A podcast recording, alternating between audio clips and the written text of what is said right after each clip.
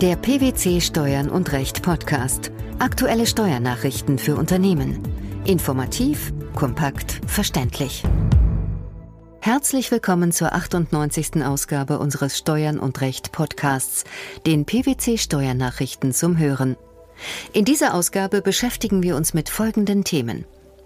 Preisnachlass durch einen Vermittler, keine Minderung der Bemessungsgrundlage. Vorsteuerabzug bei Betrugsabsicht des Lieferers.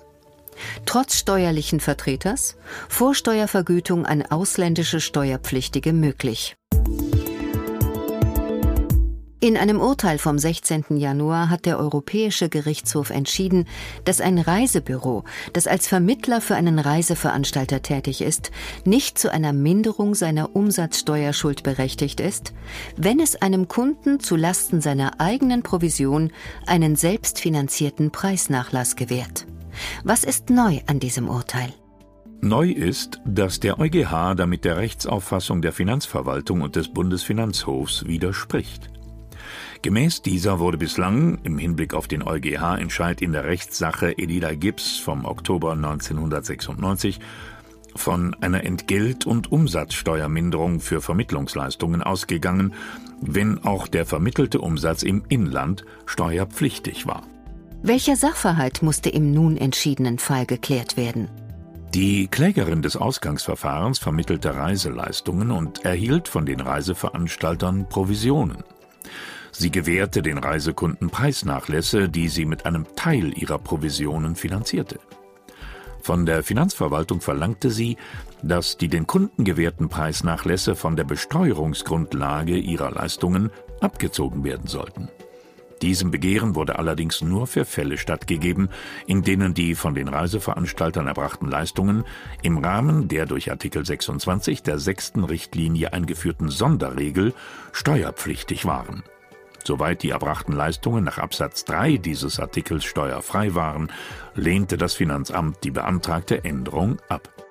Das Finanzgericht gab der daraufhin eingereichten Klage statt. Das Finanzamt legte jedoch Revision beim BFH ein. Dieser wiederum legte dem EuGH die Frage vor, ob und wenn ja, unter welchen Umständen die seinerzeit im Urteil Elida Gibbs aufgestellten Grundsätze gelten und eine Minderung der Besteuerungsgrundlage durch die von einem Hersteller in einer Vertriebskette gewährten Rabatte auch für den Fall besteht, dass ein Vermittler Verbrauchern Preisnachlässe gewährt.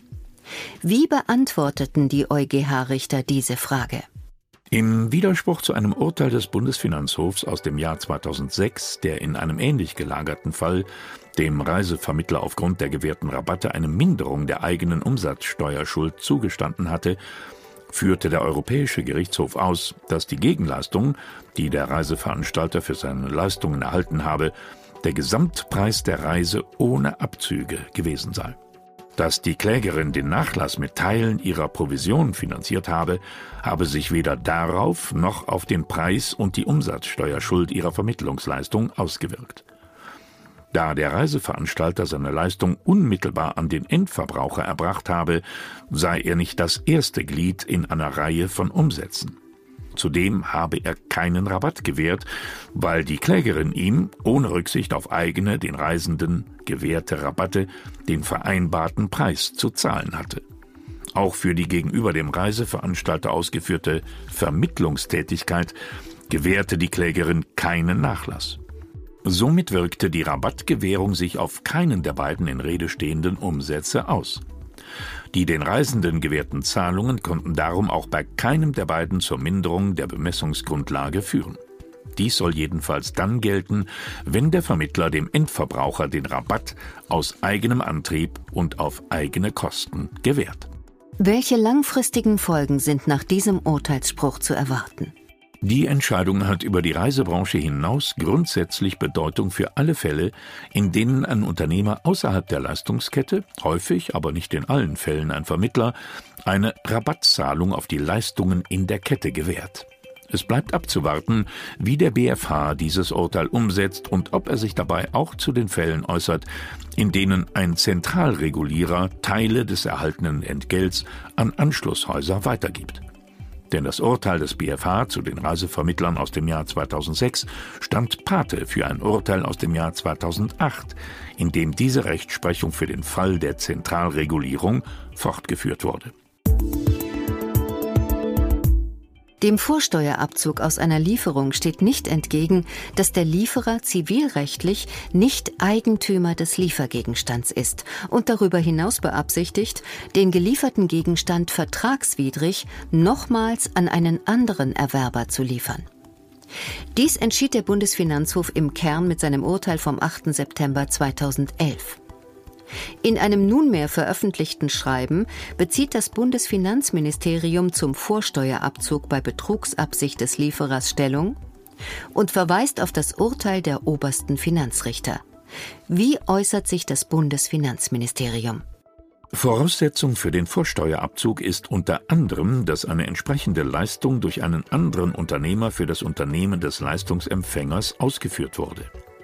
Nach den maßgebenden Beweisregeln trägt der Unternehmer, der den Vorsteuerabzug begehrt, die Feststellungslast für die Erfüllung der Anspruchsvoraussetzungen. Das gilt grundsätzlich auch für das Wissen oder Wissen können vom Tatplan eines Vorlieferanten, wenn aufgrund objektiver Umstände feststeht, dass der Unternehmer wusste oder hätte wissen müssen, dass der Umsatz in einem vom Lieferer begangenen Betrug eingebunden war. In einem besonders gelagerten Einzelfall hatte der Bundesfinanzhof das Vorliegen einer Lieferung jedoch auch bei Betrugsabsicht des Lieferers bejaht. Nach Ansicht der obersten Finanzrichter habe der Lieferant zwar in betrügerischer Absicht gehandelt, der Erwerber hätte jedoch aufgrund der objektiven Umstände nicht gewusst oder nicht wissen können, dass er mit seinem Erwerb in eine Umsatzsteuerhinterziehung oder einen Betrug eingebunden war.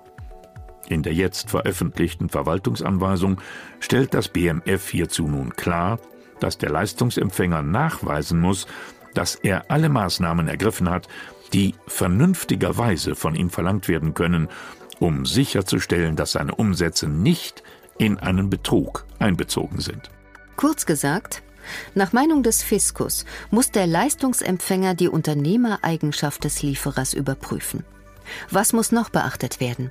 Zum Beispiel kann auch die Nichtaufzeichnung einer üblicherweise in der Lieferkette weitergegebenen Geräteidentifikationsnummer, die unter anderem zur Identifizierung der Ware bei Rücklieferung oder in Garantiefällen bedeutsam ist, ein Indiz für eine nicht ausgeführte Lieferung und auch dafür sein, dass der Unternehmer wusste, wissen konnte oder hätte wissen müssen, dass er mit seinem Erwerb an einem Umsatzsteuerbetrug beteiligt war.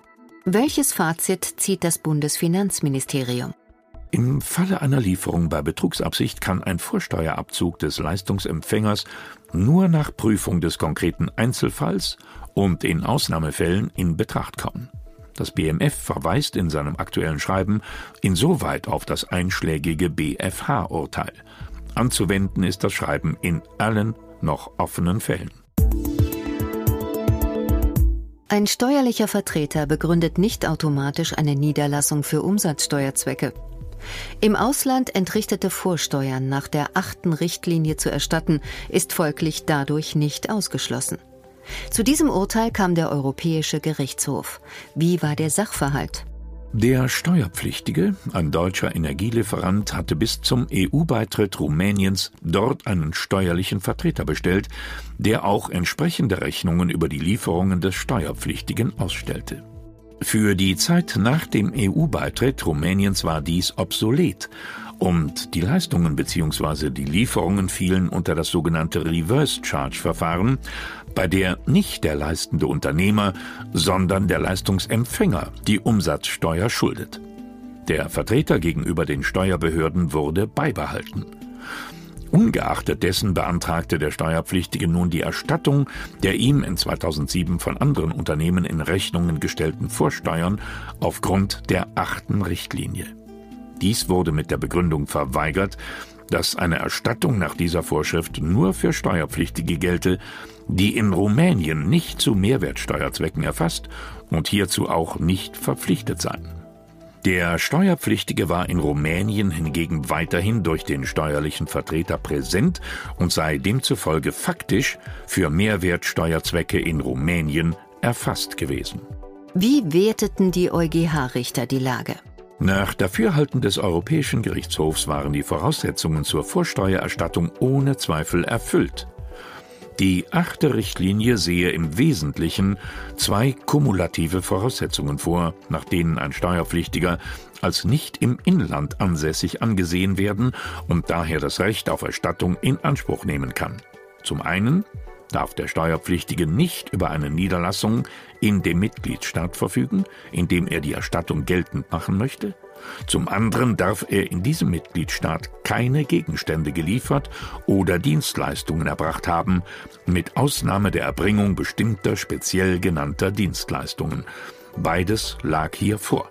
Die EuGH-Richter vertraten die Auffassung, dass es nicht mit der Begründung einer Niederlassung gleichgestellt werden könne, als in einem Mitgliedstaat ansässiger Steuerpflichtiger in einem anderen Mitgliedstaat über einen Steuervertreter zu verfügen. Dazu müsste diese Niederlassung einen gewissen Grad an Beständigkeit sowie eine Struktur haben, die von der personellen und technischen Ausstattung her eine selbstständige Erbringung von Dienstleistungen ermöglicht. Was bedeutet das für die steuerliche Praxis? Spätestens seit 2010 ist für Steuerpflichtige, die in einem Mitgliedstaat ausschließlich Dienstleistungen bewirken, für die das Empfängerortsprinzip gilt, grundsätzlich das Reverse Charge Verfahren anwendbar. Davon abgesehen können weitere Leistungen dem Reverse Charge Verfahren unterfallen, zum Beispiel in Deutschland unter einigen weiteren Bedingungen die Lieferung von Elektrizität. Selbst wenn die Beibehaltung des steuerlichen Vertreters insoweit aus formellen Gründen Anlass zu Zweifeln an der Erstattung geben könnte, müsse der Vorsteuerabzug wegen den hier unstreitig vorliegenden materiellen Voraussetzungen zugelassen werden, denn der Neutralitätsgrundsatz stünde einer Sanktion, nämlich durch Versagung des Vorsteuerabzugs, entgegen. Keine Minderung der Umsatzsteuerschuld für die Vermittlungstätigkeiten eines Reisebüros. Vorsteuerabzug bei Betrugsabsicht eines Lieferers sowie die Möglichkeit einer Vorsteuervergütung an ausländische Steuerpflichtige. Das waren die Themen der 98. Ausgabe unseres Steuern und Recht Podcasts, den PwC Steuernachrichten zum Hören. Wir freuen uns, dass Sie dabei waren und hoffen, dass Sie auch das nächste Mal wieder in die PwC Steuernachrichten reinhören. Steuerliche Beiträge zum Nachlesen finden Sie in der Zwischenzeit unter blogs.pwc.de slash steuern und recht.